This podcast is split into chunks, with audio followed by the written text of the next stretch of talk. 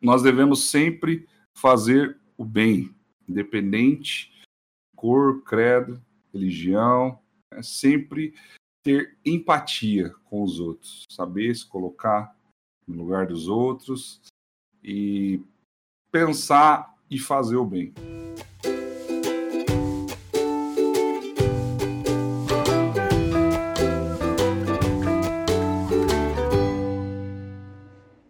O mundo inteiro está passando por um momento de mudanças de tamanhas proporções que milhões de pessoas estão em estado constante de pânico, trazendo junto consigo preocupações, dúvidas, indecisões e principalmente medo. Esse é um trecho do livro de Napoleão Hill, Mais Esperto que o Diabo, escrito em 1938. E vamos iniciar o cast com essa reflexão. Fala, seus perroxos! Aqui quem fala é a Ariane Tonetti. Estamos começando mais um episódio 2021 para vocês. Boa noite, meu time completaço. Fala, galerinha! Hoje tô animado. Tô animado. Beijinho na boca hoje. Eita, Aí que quando tá vindo não tá animado, hein? Aí é uma novidade. Nossa, hoje papo vocês vão, vocês vão aguentar o Tavinho em chamas. em chamas no meio da chuva, hein, Tavinho? Em chamas no meio da chuva, nem. É, fi. Altamente inflamável, tá? Perigo. Chovendo barbaridade, tia. Caraca, meu, que eu tô de férias, cara. E só chuva, chuva, chuva, chuva, chuva, cara. Meu Deus do céu. Ó, só não vou falar de futebol porque o meu time tá mal, viu? Sou São Paulino, nossa senhora. Bola na cabeça, meu Deus do céu. E caiu! Mas não vamos falar sobre isso, não. Hoje o assunto é diferente. Chinês, quem que é o nosso convidado de honra hoje? Nosso convidado de honra é um amigo de longa data aí, de todos os moroenses praticamente. O cara conhecido regionalmente, internacionalmente, estadualmente e municipalmente. Uh! De Campo Mourão, Sérgio Ono Tozawa. É nóis, galera. Valeu, valeu. Tamo aí. Sérgio Ono, agora, além de músico, professor, teacher, como diz os outros, né? E agradeço o convite de vocês para fazer esse bate-papo bacana aí. É, para falar um pouquinho, acho que sobre música, é isso? Exatamente. Ô, Sérgio, já vou começar com, com umas perguntas aqui, cara, porque é, desde, quando começou, desde quando começamos a fazer o, o podcast, a gente meio que é, tentou sentir na pele, mais ou menos, como é. Não na pele, mas tentou sentir como é estar na sua na, na situação de tal ramo, entendeu? Aham. E eu peguei algu- algu- alguns dados aqui, cara, que, tipo, por exemplo, do ramo de música, né? Tem, uns, tem uma, uns dados aqui de um site chamado ubc.org.br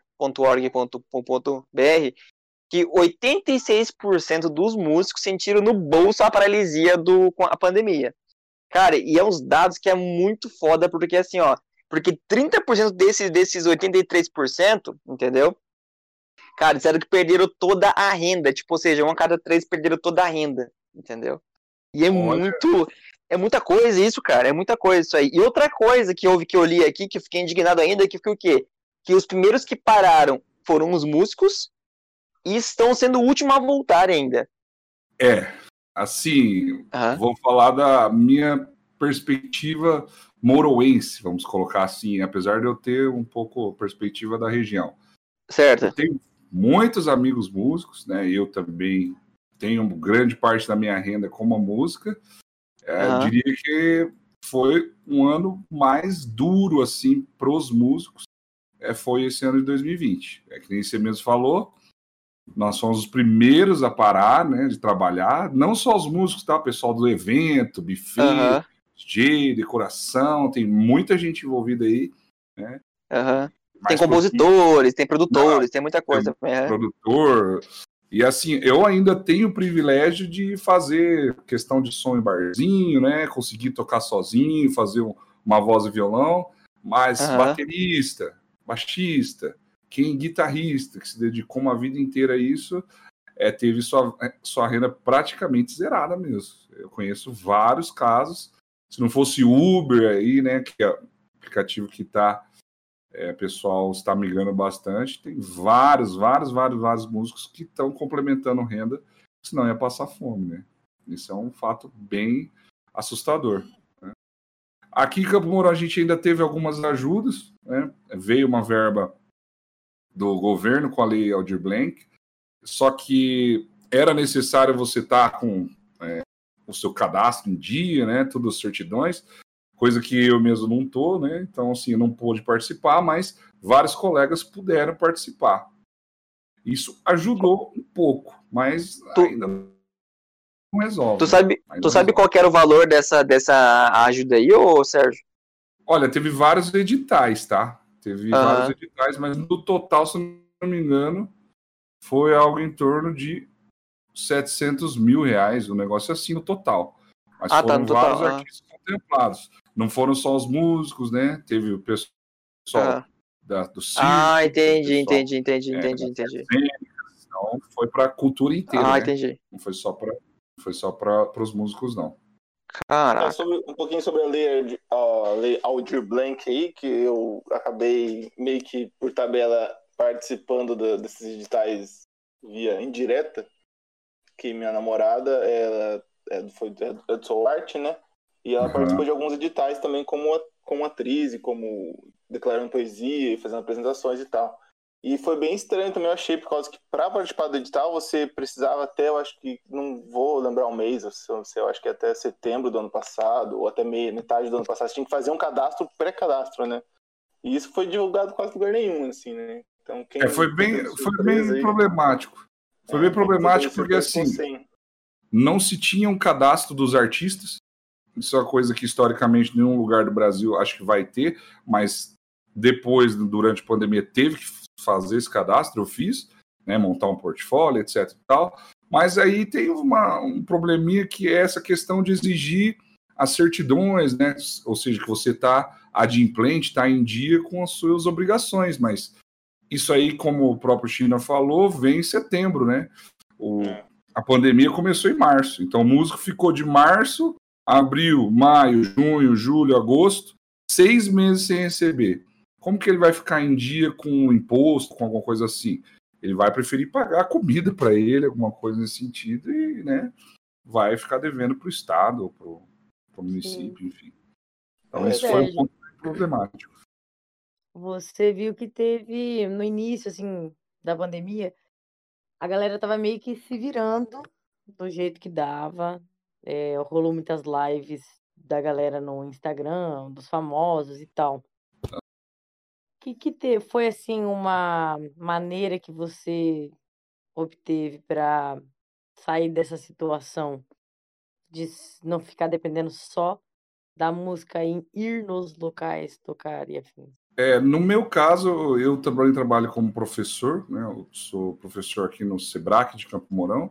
Então, eu tive que me redobrar e naquela época, no começo da pandemia, eu acabei focando mais como professor. Né?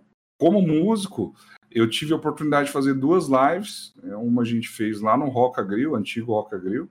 Acho que foi a última live que ocorreu lá. E eu participei também do, da live do Dia Mundial do Rock né, que foi feito pela prefeitura. Foi Stolen Birds que fez, foi lá na Concha, foi bem bacana o evento. O que, que o pessoal acabou fazendo? Muitas lives, né?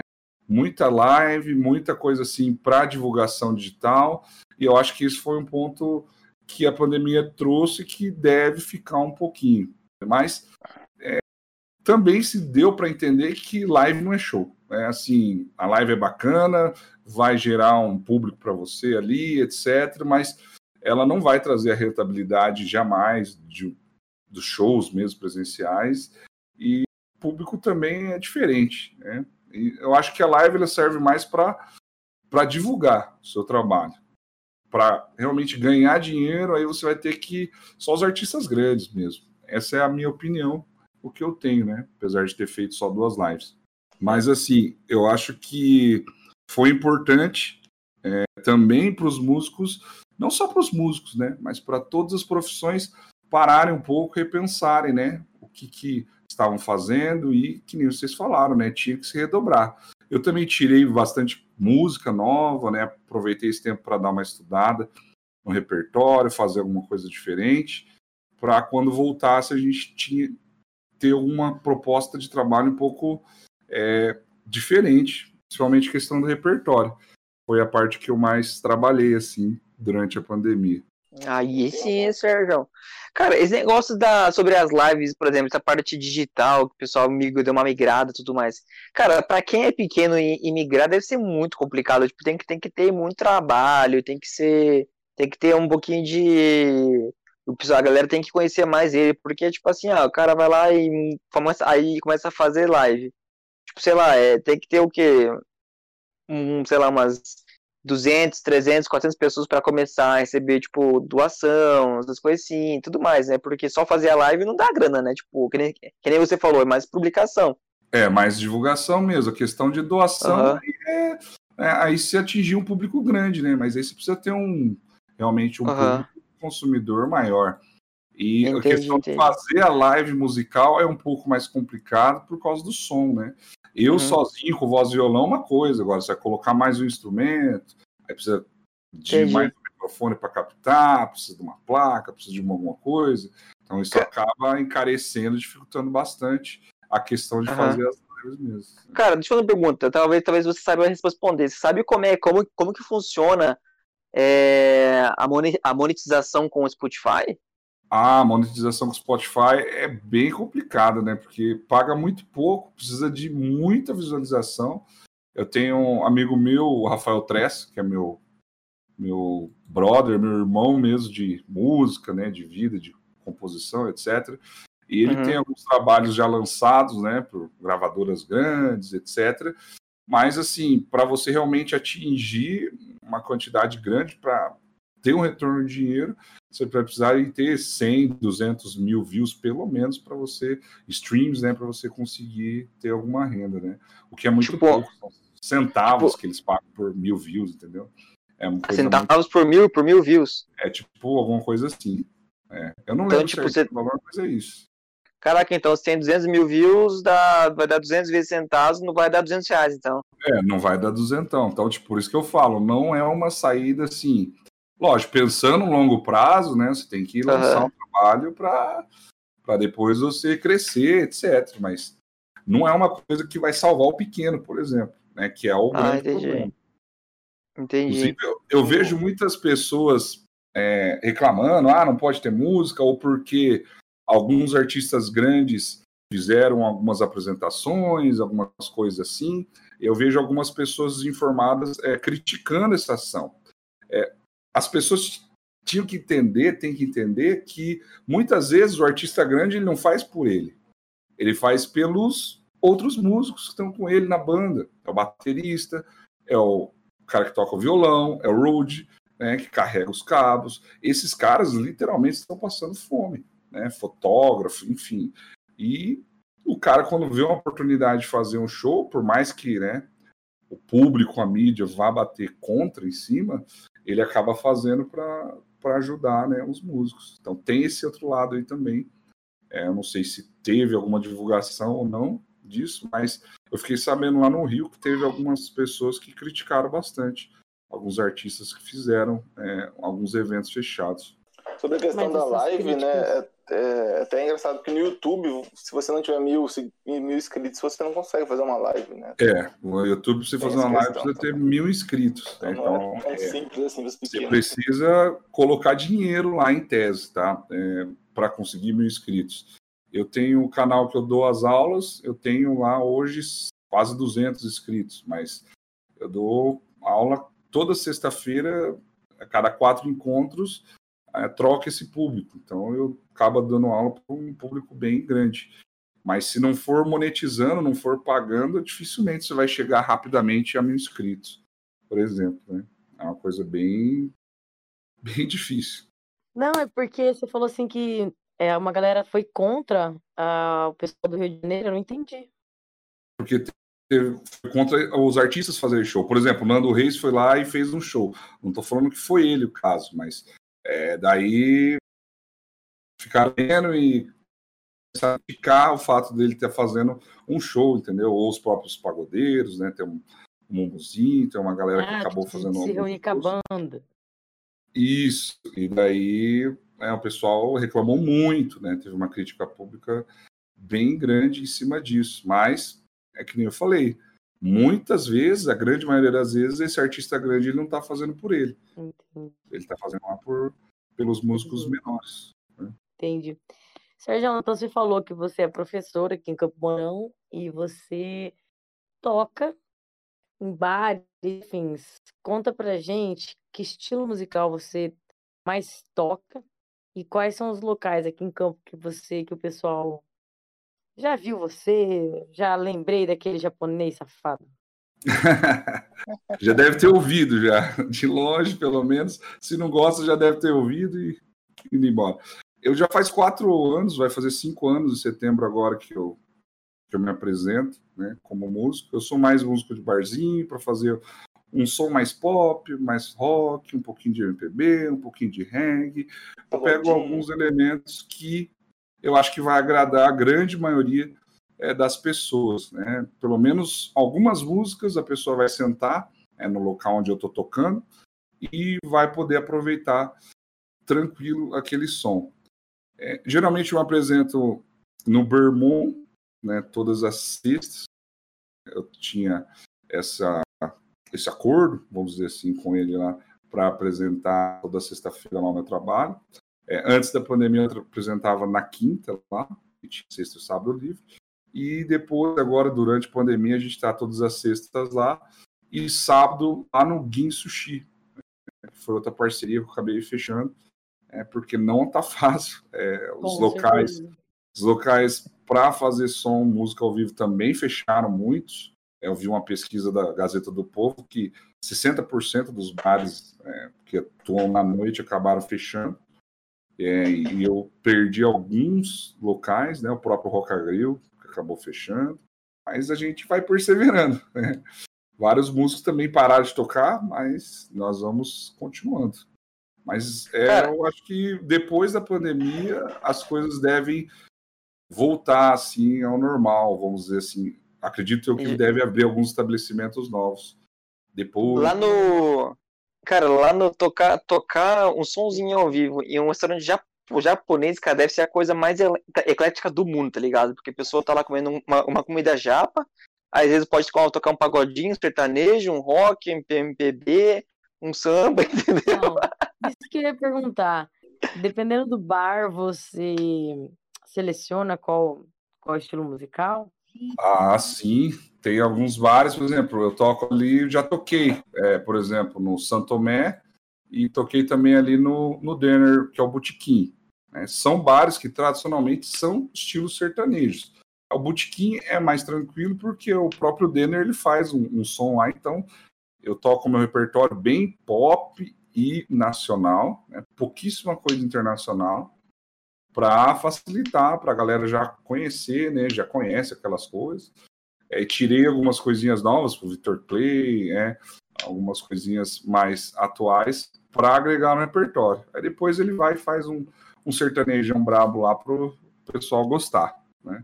Mas é difícil, essas situações eu já me é, já me vi em algumas situações difíceis desse ponto. Por isso que quando eu vou negociar alguma coisa, já falo, olha, o meu estilo é mais isso aqui, aquilo ali, né? Eu não toco alguns estilos.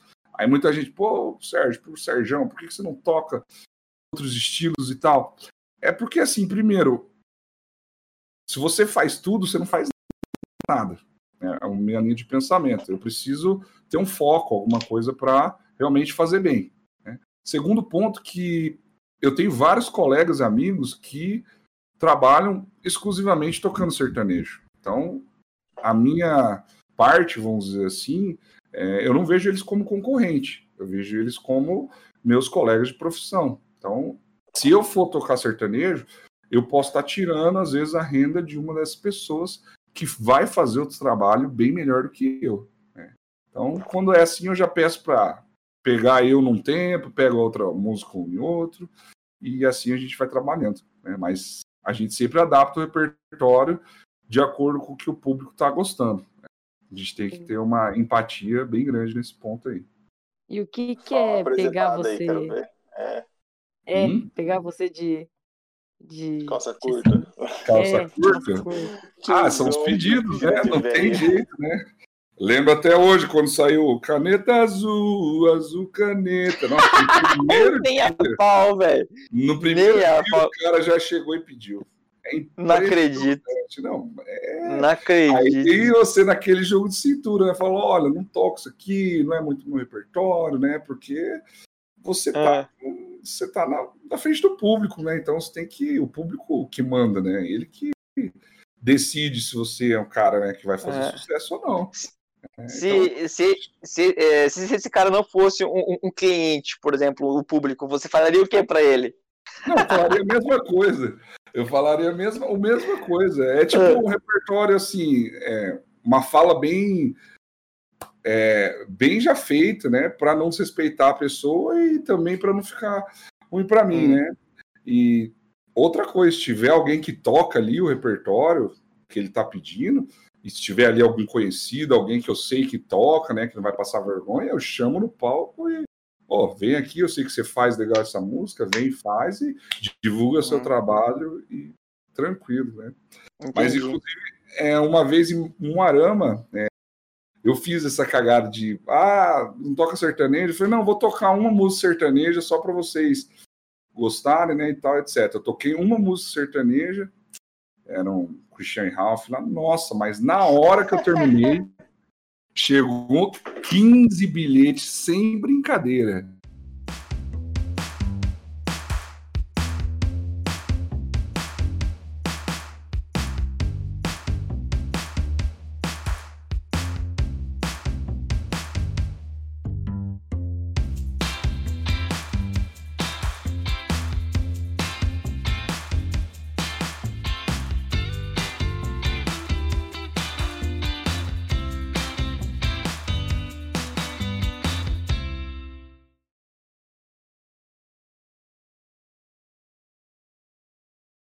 E como é que tá hoje, cara? Como é que tá a situação aí do ramo da música?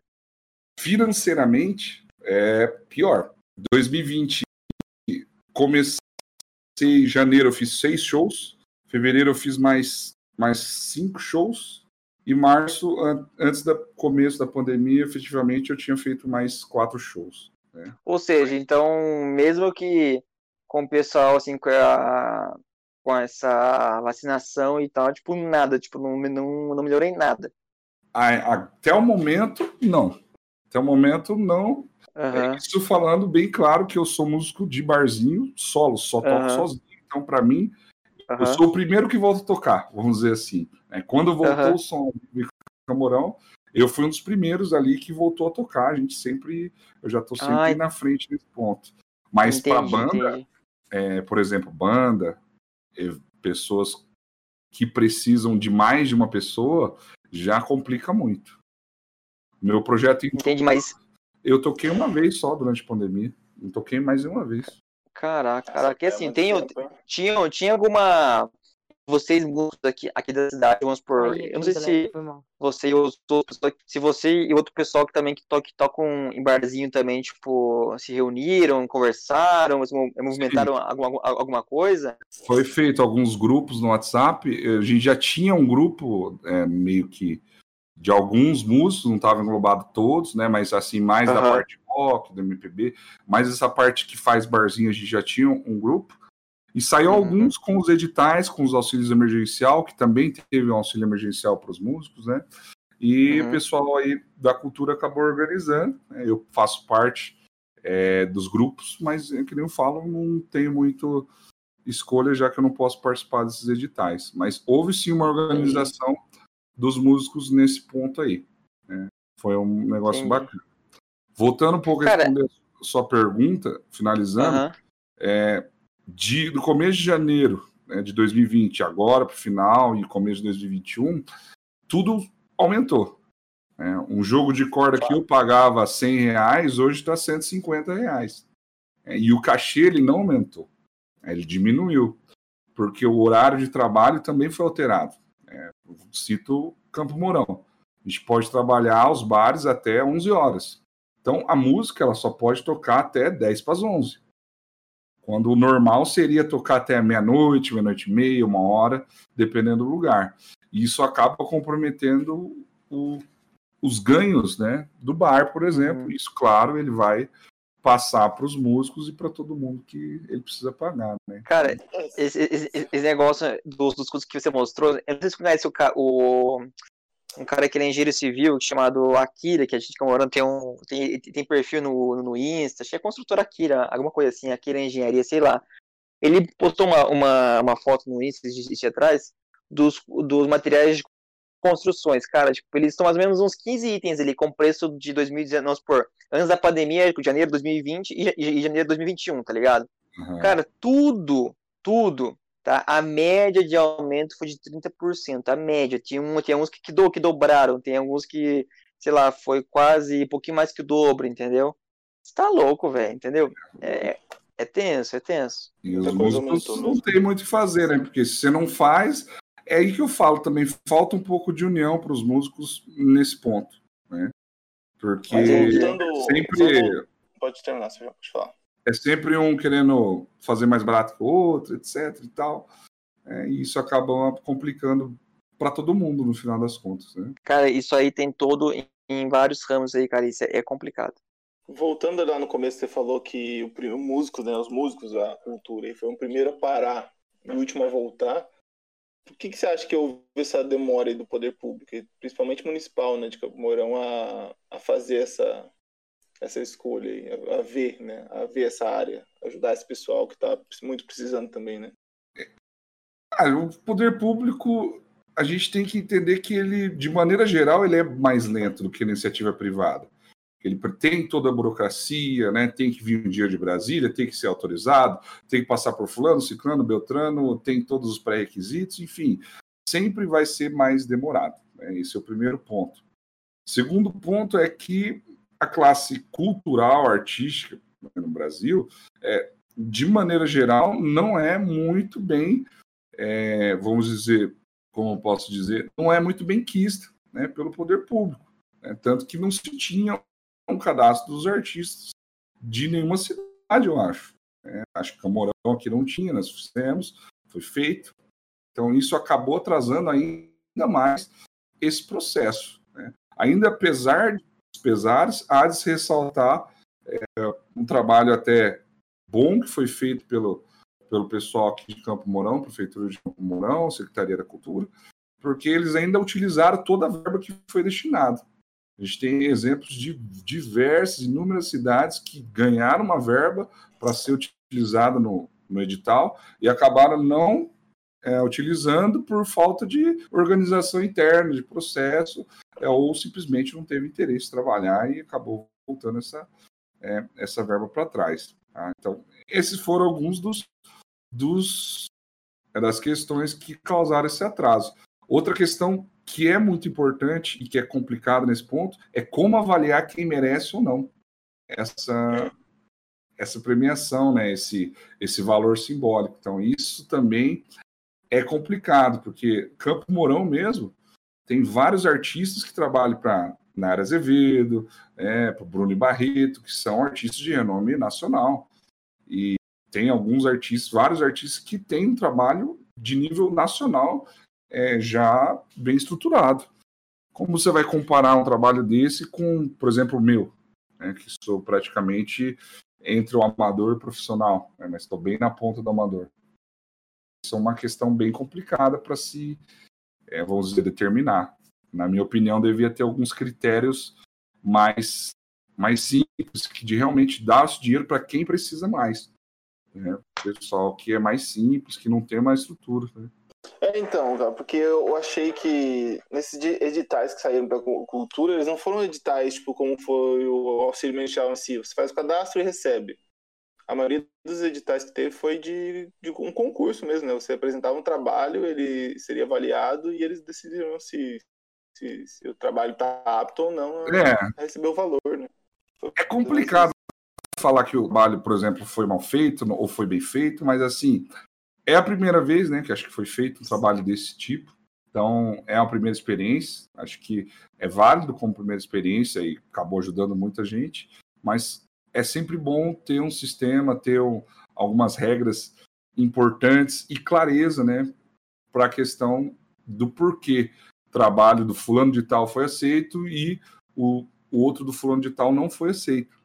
Quais são os critérios que foram utilizados, quem foi a banca né, que realmente fez essa análise, tudo isso acho muito importante ser bem claro. Mas nesse primeiro momento, acho acredito que não, não deu muito tempo para fazer isso. É, mas agora foi um ponto de partida interessante, eu acho, para esse cenário da música e da arte, né? Por causa que eu acho que vai continuar tendo nesses né, digitais, porque a verba sempre vem todo ano, né, para cultura e lazer aí.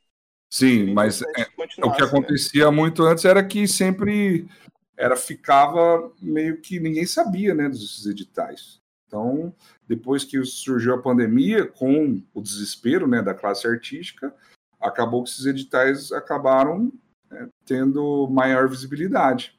E isso, claro, vai causar alguns questionamentos, algumas mudanças que são importantes, que devem acontecer mesmo. Porque sempre o mesmo grupo que ganhava, às vezes, né? Não sei se aqui, mas em vários outros lugares isso deveria acontecer. E com a pandemia, com a dificuldade da classe artística, isso teve que ser alterado. Né? Espero eu que para ficar aqui, depois que voltar, não fique nessa é, de, de novo não ser divulgado nada. Alguma coisa ajudou, pelo menos. Tem um é. lado bom sempre. Sim, não, ajudou realmente. É, não para mim, mas para vários amigos meus que é, precisavam realmente do dinheiro, foi de extrema importância esse ponto. O que eu tava vendo, oh, cara, o que foi na sexta-feira? Eu não sei se foi sexta ou sábado, cara. Eu fui no no Paraná Supermercado lá ali na Praça de Metão buscar só milkshake no Bob's, tá ligado?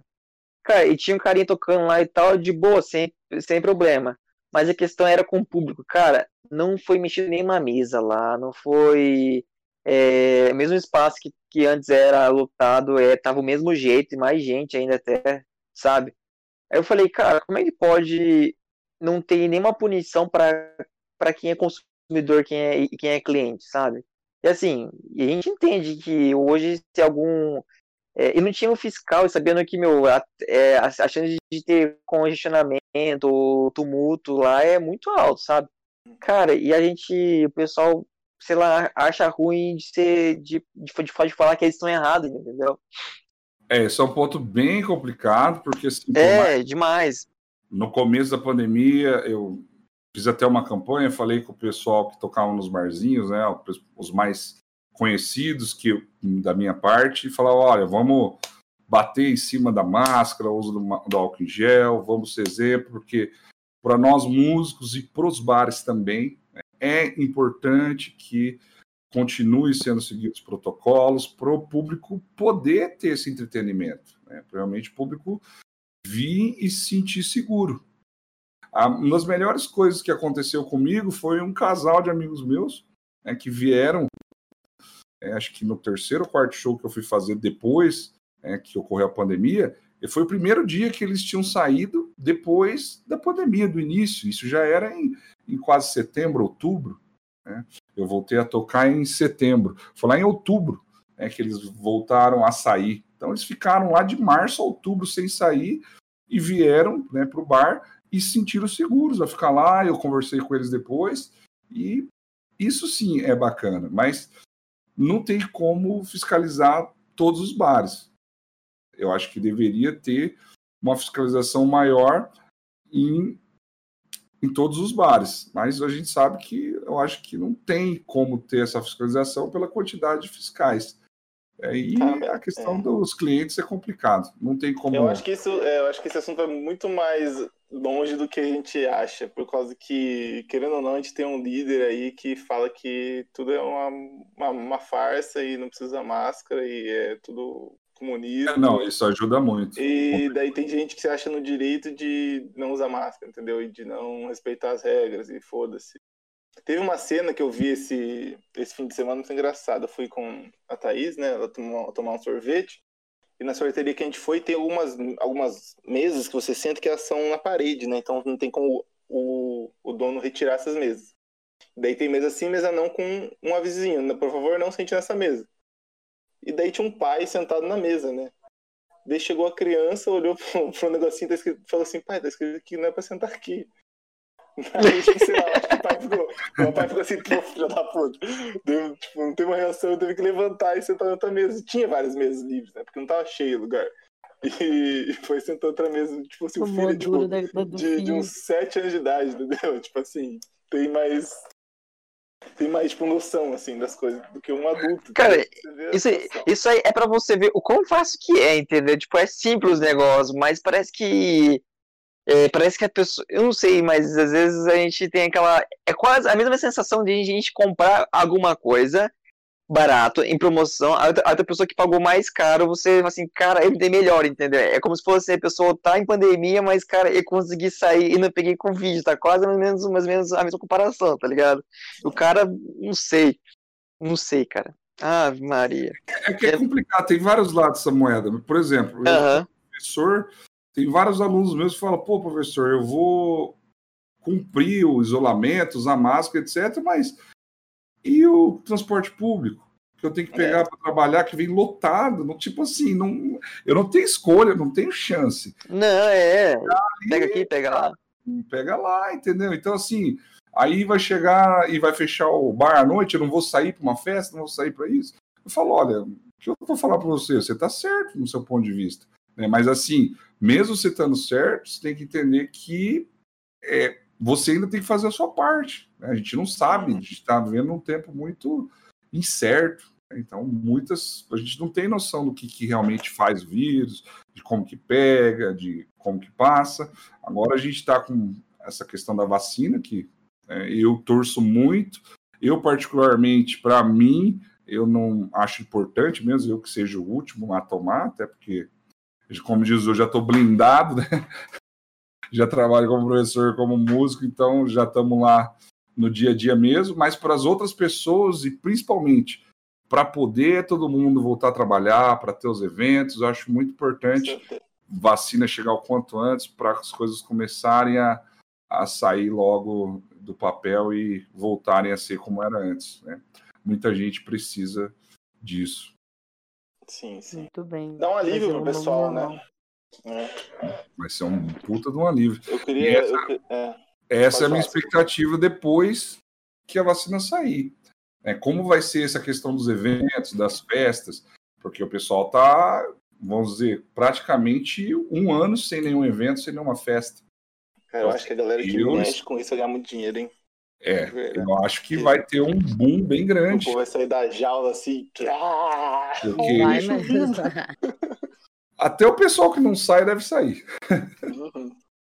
É o que a gente acha, espera. Sérgio, tem um, tem um assunto, cara, que eu sou muito curioso e eu só fico muito in- indignado. Cara, é o sistema de, de- é de shows, tá? Shows, shows e eventos em geral.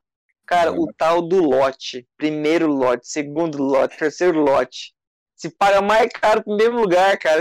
Eu, fico indignado com isso, cara. Eu fico indignado com isso. Isso é o Brasil, né? Porque assim, Ah, é o ah. mesmo esquema do meio ingresso, né? Meia entrada. É a mesma É. coisa. é Brasileiro verdade. sempre vai pagar o meia, entendeu? Então, assim, o cara vai calcular o preço, porque ele vai fazer um evento para ganhar dinheiro. Então, ele vai precisar ter, colocar uma previsão de venda de ingresso, uma previsão disso, uma previsão de aquilo, e com o meio ingresso, ele acaba tendo que fazer um, um esquema para não ficar tão no prejuízo. Porque Uhum. é constitucional e acaba atrapalhando. Eu acho que os lotes vêm também dessa questão. Eu não sei Tipo, se. coloca lá, por exemplo, sei lá, tem. É um show pra mil, pra mil pessoas. O primeiro lote tem 50 ingressos. Né? É, Aham. Aí segundo tem lá, tem, tem, tem, tem 200. Aí terceiro lote que é o mais caro, tá todos os, os ingressos lá. Ai, Não caraca. sei Mas como que é. Tem, tem tributação sobre o, sobre o público, será? A quantidade? Ou não? Não, não sei, não, não conheço. Não sei. tributação, não sei, mas o problema é que, mesmo que não tenha tributação, por exemplo, se vendeu mil ingressos no primeiro lote, vai vender mais mil, pô, um evento de mil e outro de um de dois mil é bem diferente. Eu vou ter que bem contratar mais é. garçom, mais segurança, né? vou ter que fazer mais Faz isso, vou ter que ter aí, né? É, tem algum custo a Vai ter mais. mais né? estacionamento, vai ter que ter mais. Não é, sei mais se justifica esse aumento do lote aí, essa questão do preço, né? Até porque eu não fiz É, no mas- evento ainda, mas. É, mas, se, mas se for pensar na lógica que você faz o evento lá, tem a capacidade do seu, do seu lugar é para 5 mil pessoas. Você enche de 5 mil pessoas, o, pessoal que você vai precisar para trabalhar é diferente se fosse metade da capacidade ou 10% da capacidade, né? Bem diferente. É, É, bem eu, diferente. eu sei isso porque até é a mesma coisa no bar, né? Agora, agora com a pandemia, é, alguns bares até tiveram todos que se reinventar. É, quando a gente fala reinventar, é diminuir o pessoal ao máximo, trabalhar com equipe enxuta ao máximo e aguentar o máximo possível né, dessa maneira. É Eu não sei, não eu acho que o o, é, eu acho que o Dona Chica não voltou, não, né? Ainda, né? Voltou esse sábado, com o Voltou estilo sábado. barzinho também. É, ficou Mas eu acho que todo tempo, mundo né? sentado, se eu não me engano. É, eu não tive a É oportunidade que de o ganho deles é no bar, né? Então o bar, se for ver, ele lucra mais da, da meia-noite pra frente, né? Então, como você funciona até meia-noite, eu acho que o seu rendimento cai um pouco, né? Não, cai bastante porque o pessoal geralmente bebe e depois fica bêbado, né? Aí o cara fica rico, aí quem é pobre fica rico, aí quem já tá passando Miguel uma mulher já começa a pagar um negócio que não, manda trazer, e aí vai. Então, mas isso é brincadeiras à parte. Os bares, eles ganham mais realmente mais tarde, né? até um certo ponto ali, até meia-noite e meia, uma hora. Esse horário ainda. Mas eu já cheguei a trabalhar na pandemia tocando, começando das sete horas até as nove e meia. Nove horas para fechar, dez horas, nove horas. Quanto tempo você cos- costumava, costumava to- Quanto tempo você costumava tocar antes da pandemia? Tipo, uma noite? A, a gente tocava no mínimo duas horas e meia, três horas né, de som. Mas a princípio era três horas. Isso vai depender muito se tiver lotado, muita gente, se não, aí Público e tal, é. público e tal. Agora com a pandemia isso também mudou um pouco. A gente toca um pouco menos. Né? Os músicos, pelo menos da minha parte, eu acabo tocando ali duas horas, duas horas e meia quando toca muito. O lado bom disso é que eu senti que estamos sendo mais valorizados. Os músicos é, estão recebendo um carinho do povo maior depois desse tempo sem, desse tempo distante aí que a gente Teve- A galera começou a valorizar a real mesmo, que faz os músicos e os professores também, que são minhas duas profissões atuais. né? O pessoal está realmente dando valor. É um Principalmente cara quem tem, amado. tem filho em casa, né? Já entendeu como funciona. Pô, ser professor é complicado, né? Pois é. E Não, na um- pandemia todo mundo teve que usar um pouco da música, né? Para se acalmar, para passar um tempo. É. Acho que foi bem importante. Cara, será que tem al- alguém no mundo que passa um, um dia sem escutar uma música, cara? Eu conheço, velho. Ah, Eu já, já ouvi algumas pessoas dizendo que sim. Eu duvido, sinceramente, mas A Tipo, Thaís- nem na Thaís rádio. Passa, a Thaís passa, acho que um, um ano se deixasse escutar uma música. Sem escutar uma música? Você. Nossa, Sério, cara, um. Ela Cara, um dançar, fonezinho. Só for pra dançar na balada, aí vai, mas como não tem balada, não dá pra dançar, então ela, ela passa. Ela não escuta, cara, meu Ela tá Deus. se guardando. Então, você tá, tá O- concentrando o chakra. Tá, tá se guardando. Não, é só pra complementar, mas pelo menos não só, não só a música, a música em si, cara, mas se vamos pensar assim na parte, de- na parte de toda, de toda a indústria, de- dos efeitos sonoros, por exemplo, lá tu vai jogar um joguinho, tem música de abertura, tu vai abrir o aplicativo, tem barulhinho, é, YouTube, as propagandas, tem uma musiquinha, entendeu? Cara, que, a música tá em quase tudo, cara. Até no banheiro, às vezes, tem um de. Algum restaurante chique tem um barulhinho, um, um efeitozinho sonoro pra você ficar mais e mais e mais em paz, sabe? Né, cara, a música. Até no elevador, é, a música ela é usada em quase todos os meios também como forma de é, propaganda, marketing, né? Ajuda a A relaxar. música ela traz sentimentos, né? É, é- é- é- é muito louco, né? É isso que eu busco no meu repertório, principalmente. né, Mas tem que dar uma. Sempre tá mexendo nessa questão aí.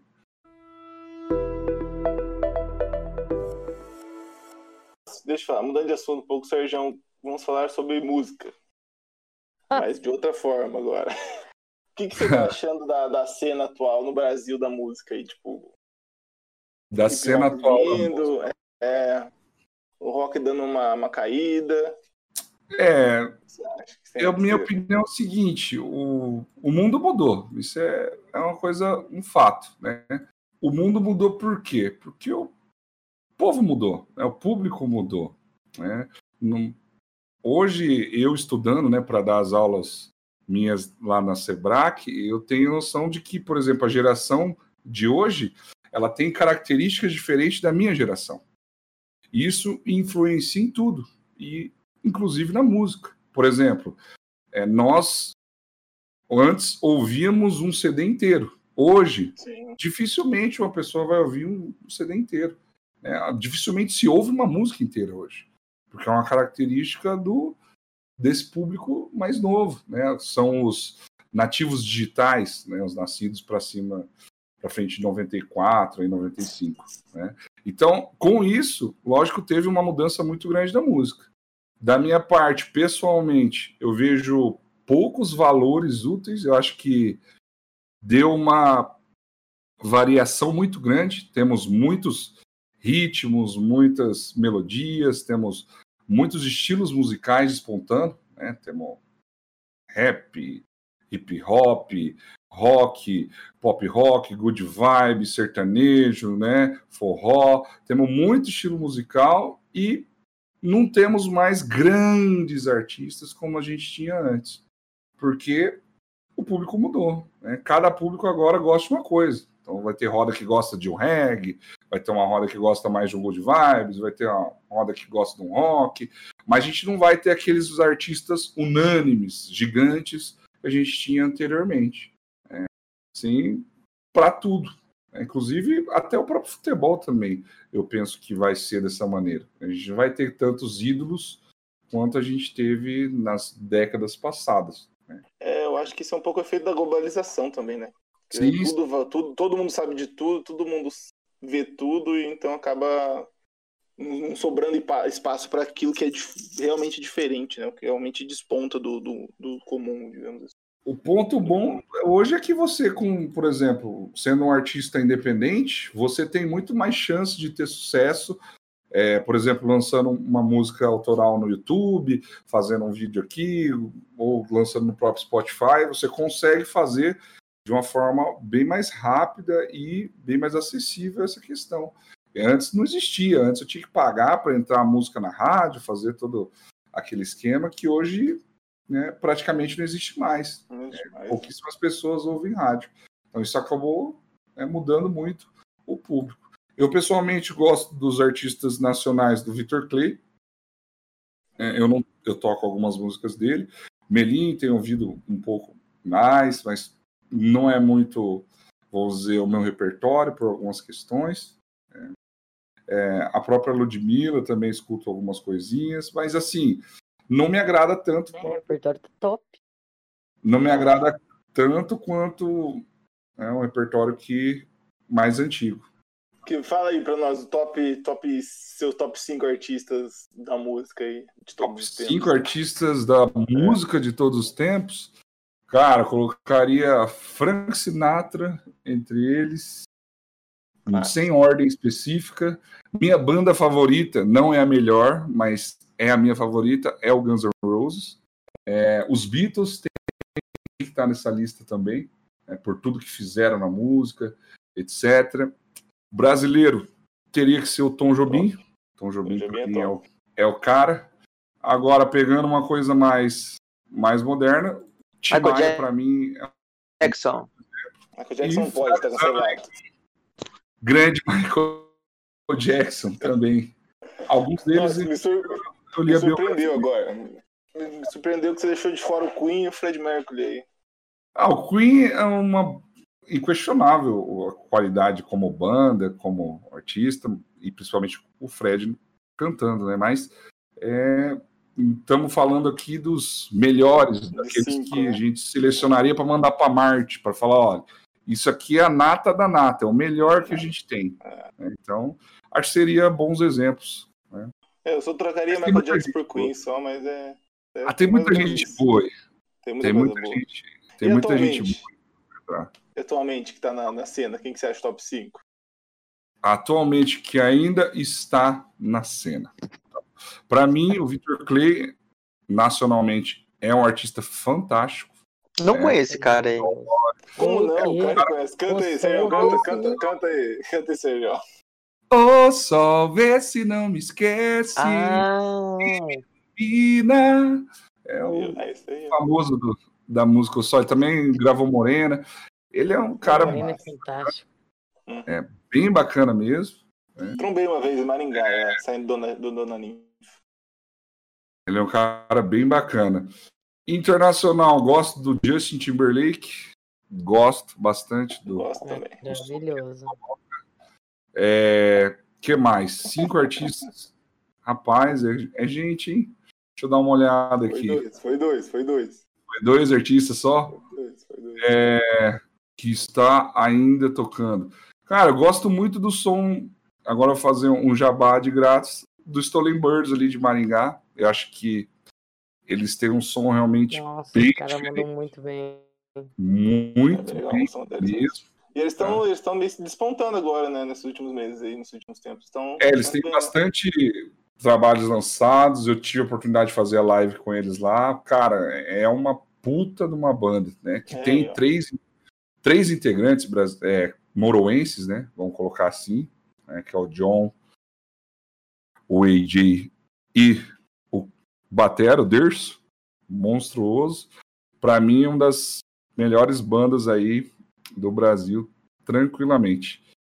É, a Carol Biazin, aqui de Campo Mourão, também uma puta artista. Acho que ainda falta acertar um grande, um grande hit. Na minha visão, ela ainda tem, é, tem talento para fazer mais. tá?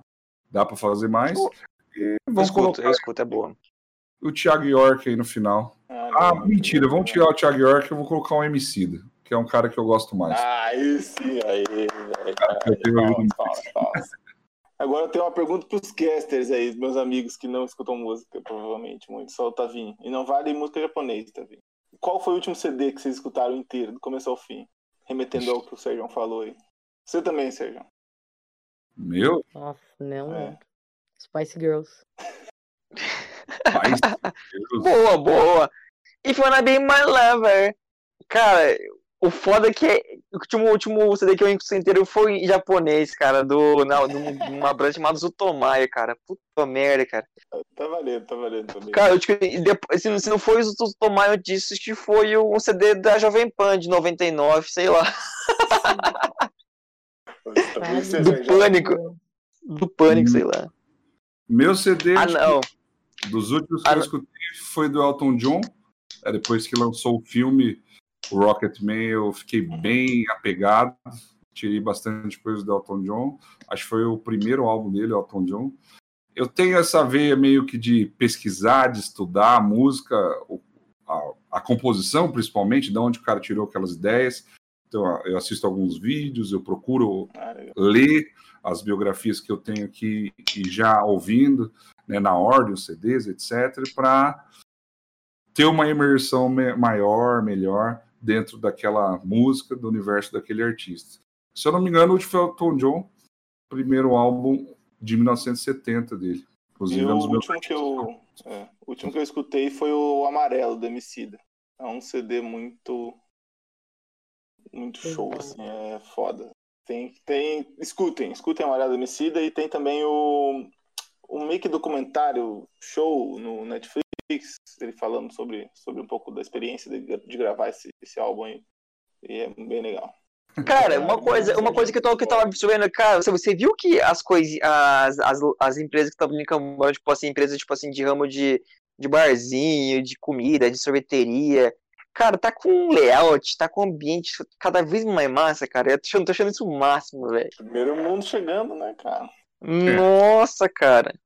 Isso é uma coisa que é, tomara Demorou. que venha para ficar, né? Vai. É, mas o comércio de Campo Mourão, de maneira geral, precisava de algumas lojas com fachadas mais modernas, mais arrojadas, mais bonitas, é uma coisa que, É, e, Aham. na minha opinião, Campo Mourão sempre pecou um pouco nesse ponto. né? E agora com essas. Apesar que só tá abrindo Hum. farmácia também, né? Pelo amor de Deus, né? Ah, Farmácia. mas também só tem povo doente nesse mundo, o Sérgio, que é o quê? Deus livre, né? Ah, Vamos abrir bar, gente. Vamos abrir bar. Vamos abrir bar. Daqui a pouco vai ter a batalha das farmácias, né, velho? Farmácia da outra, os caras tacando cloroquina um no outro, velho. é, ué. Não. Mas Sérgio Não. falou uma coisa muito importante. Campo Ah. Mourão, Peraí. antigamente, era muito morto. Muito cidade, vamos colocar assim, uma senhora cidade. E agora não. Agora é uma cidade jovem, tem muita coisa moderna, muita coisa tecnológica. Os jovens estão conquistando a cidade. Mas é porque nós temos um centro universitário bem forte hoje, né? Nós temos mais universitários que Paranavaí, o Moarama, então assim, é uma coisa que vai caminhar junto Mas com é, é exatamente, é o que as tem faculdades estão querendo. Né? Que as pessoas formem e não vão embora. Elas estudem aqui e fiquem aqui para crescer na cidade. Ouvindo Sérgio Uno Acústica. é, dos melhores bares de Camorão. Região. São os melhores bares e eventos. Por enquanto. Sérgio, e como é que é? Por exemplo, hoje, para você tocar em Brasília, você precisa de uma, de uma cadeira, de uma mesinha? Só. Eu tenho todo o meu equipamento. Né? Na verdade, uhum. eu comecei a tocar lá em 2016, é, porque eu meti a cara e comprei os meus equipamentos, né? Que era caro pra caramba, na época paguei 5, 6 contos. Aí tá parcelei em 12 vezes, falei, ah, agora tem que pagar, né? Como é que vai pagar? Aí um amigo uhum. meu fez indicação lá no antigo Rota 66, ali na esquina da Unespar. E uhum. ali eu comecei a tocar e não parei mais. Estamos até aí. Cara, e assim, e questão de infraestrutura do, do, do dos bares, ele já tem um sistema lá só pluga as coisas e tá, tá ok, assim, ou não? É, depende muito do bar, depende muito do lugar. É, eu toco também em Umuarama, Goiânia, algumas regiões, uhum. é, algumas cidades aqui da região. E o Moarama, por exemplo, lá eles já tem um sisteminha de som, uhum. é só levar o violão, o microfone, né, alguns pedestais. Ô, Sérgio, Sérgio, outra pergunta, cara. É, agora são, são assuntos mais 18, tá? Tu já foi convidado para tocar em lugares mais, mais 18 ou não? Mais de 18? É. Ai, ai, essa pergunta aí é complicada. Por enquanto, não. Mas o músico sempre tem oportunidades, né? A gente sempre uhum tem, recebe algumas propostas, principalmente depois uhum. dos shows, né? Mas desse Ô, estilo. bebidas, porém gosta. Ô, louco, Sérgio. Tudo muito bem negociado, né? Claro, mas Ô, louco, cara. Mais de 18. É, tem que ser mais de 18, na verdade, né? Importante ressaltar. Uhum. Mas nesse sentido que você colocou, não. Eu sou cara, mas, eu mas pagando um cafezinho eu vou. Não, lógico, né? fazendo faça-me é. rir, né? Como diz os outros. É. A gente vai. Mas eu não sou, não teve nenhuma proposta desse desse nível ainda não. Cara, e qual foi tipo assim o, o negócio assim que você fala assim, cara, nunca vou esquecer assim, tipo, no sentido de de bom, que uma coisa que te emocionou, entendeu? E também uma coisa que, assim, você não vai esquecer nunca, porque foi muito engraçado a, a situação no ramo da música, assim. da música? É, em é... shows que você tá fazendo, assim. Cara, eu já tive uma vez, bem no comecinho, né? Eu, é. hoje eu sou oficialmente solteiro, né, divorciado, mas na é. época eu estava namorando, né? E uhum. sempre tem o pessoal que emociona, né, e tal, e passa um pouco da bebida, etc. E né, começa a dançar na frente do palco, etc. E uhum. eu tava lá tocando, fazendo a minha música. A minha então namorada não tinha chego, pois bem na hora que ela chegou, tinha uma ditacuja lá, umas duas, três ditacujas dançando, mas né, daquele jeito, rebolando, nossa, na frente e do palco. Não era funk que você né? tocando, e... Sérgio? Ou era Hã? funk que você tava tocando? Tá tocando não, funk. Não. E assim, aí fica a situação super complicada, né? Porque você tá no palco, você não pode né, ser desrespeitoso, não pode fazer nada. E, por outro lado, a sua esposa, sua namorada tá querendo matar você. Essa é a situação mais, assim, uma das situações complicadas que teve. É, cara, gratidão sempre tive quando tocava com banda, principalmente, né, nos tempos do rock, é, quando Boa. você via que estava gostando muito realmente do som, teve algumas oportunidades bem bacanas, mas uma que eu me lembro bastante é quando a primeira vez a gente tocou uma música do Queen, que é We Are The Champions, é, lá, e pessoal cantou junto. né? Foi uma coisa bem, bem emocionante, assim. Saudades, Pra saudades quem- momentos. gosta, Que legal. foi bem bacana mesmo. Eu digo que eu sou muito fã do Ayrton Senna e a sensação, a- o que ele fala que é a sensação de vitória é muito parecido com a sensação que é você estar no palco. É uma coisa única, é, supera todas as sensações que você já teve, é uma coisa que realmente só quem está lá para descrever. Então esse dia foi exatamente dessa maneira, a sensação de vitória máxima, vamos dizer assim. Sergião, Vamos lá. todo episódio a gente faz um bate-bola, jogo rápido. Então eu vou te fazer uma Aê! E você vai responder. Eu Vamos sou lá. atriz também nas horas vagas. Olha só, Vamos hein? lá. Um filme. Matrix. Um. Nossa. Caralho. Uma música. Elton John, Your Song. Um cantor. Frank Sinatra. Uma comida. Pão com mortadela. Imbatível. Isso aí é Feijão. de, de Maringá, não é não? É Ah. paulista isso, hein? Eu sou paulista, viu? Nascido Ah. em São Paulo, capital. Respondeu. mas, mas eu me considero mouroense. É, vim bem Opa. pra cá.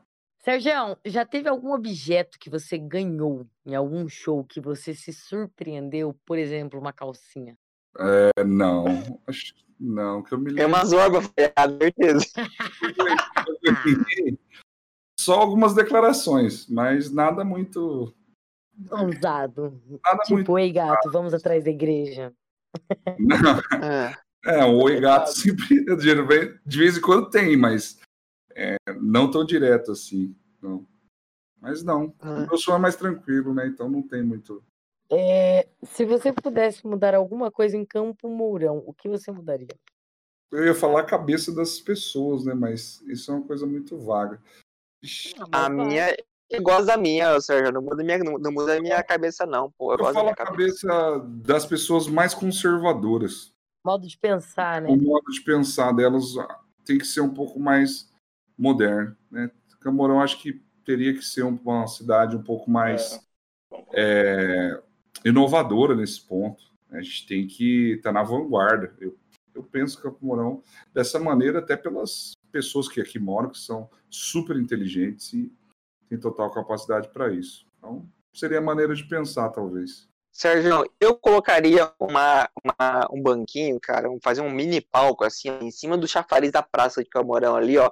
Aquela, lu- aquela água, aquela luz verde jogando, e você ali tocando lá em cima, cara. Imagina que massa que ia ser, cara. Ah, isso também é uma coisa bacana. Eu pensaria num. Bom que você falou no chafariz. É, de algum lugar público para pessoas se banharem. Por exemplo, um lago grande, mas para as pessoas poderem aproveitar mesmo. Como algumas cidades aí tem. Agora não mais, por causa da Aí, pandemia. mas essa é uma ótima ideia. Investir nessa questão cultura e meio ambiente, acho bem E importante. lazer, né?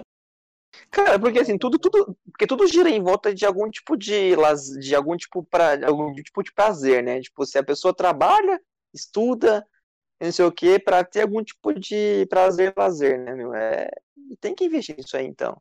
É, poderia, por Mesmo. exemplo, reativar a lanchonete lá do Bosque. É, um Bosque poderia ser ter algumas coisas diferentes e tal, né? Porque tem um espaço legal, já está pronto.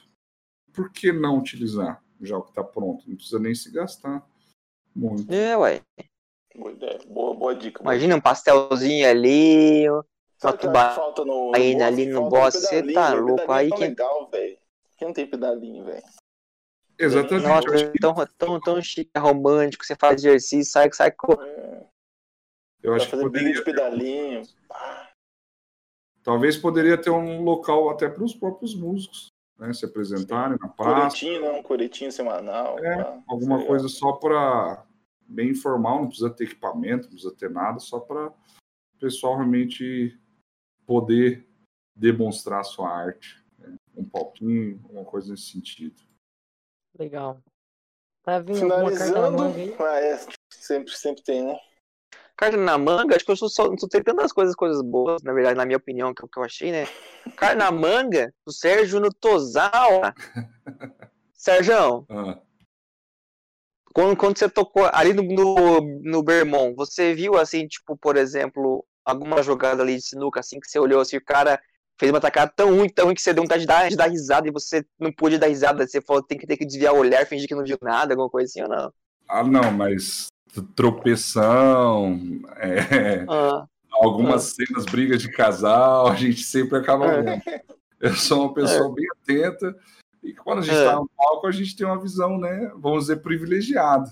Então, uhum. direto eu acabo acabo tendo algumas situações. Mas a recente que mais me chamou a atenção foi é. de um amigo meu, não vou citar o nome aqui para preservar, né?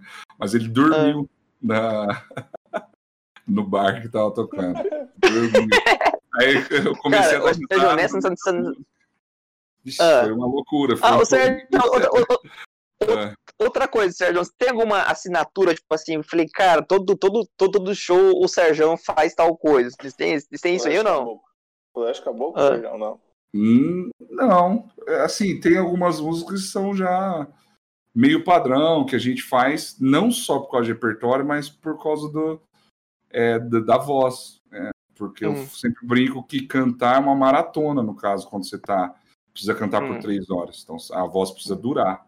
Então não adianta hum. eu fazer um repertório super agudo, cantando tudo né, para cima, mas aí minha voz não vai aguentar provavelmente hum. no final. Então eu acabo tendo sempre algumas músicas que a gente chama de segurança, né, para fazer. Mas hum. alguma coisa específica que eu faço, talvez não. Só algumas músicas mesmo. Cara, eu fico imaginando. Eu tenho, eu tenho a playlist Sérgio na cabeça aqui do, do, dos encontros de amigos antigamente, ó. Nossa, só. é verdade. Um Black, um Jeremy. É, é talvez a, a, Black seja a minha, a minha música, assim, o que eu sempre faço.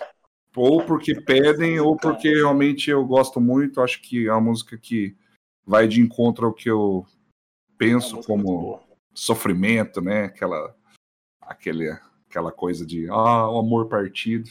Então eu me identifico bastante com essa música. Escutem, escutem. Black do Pearl Jam. Black do Pearl Jam.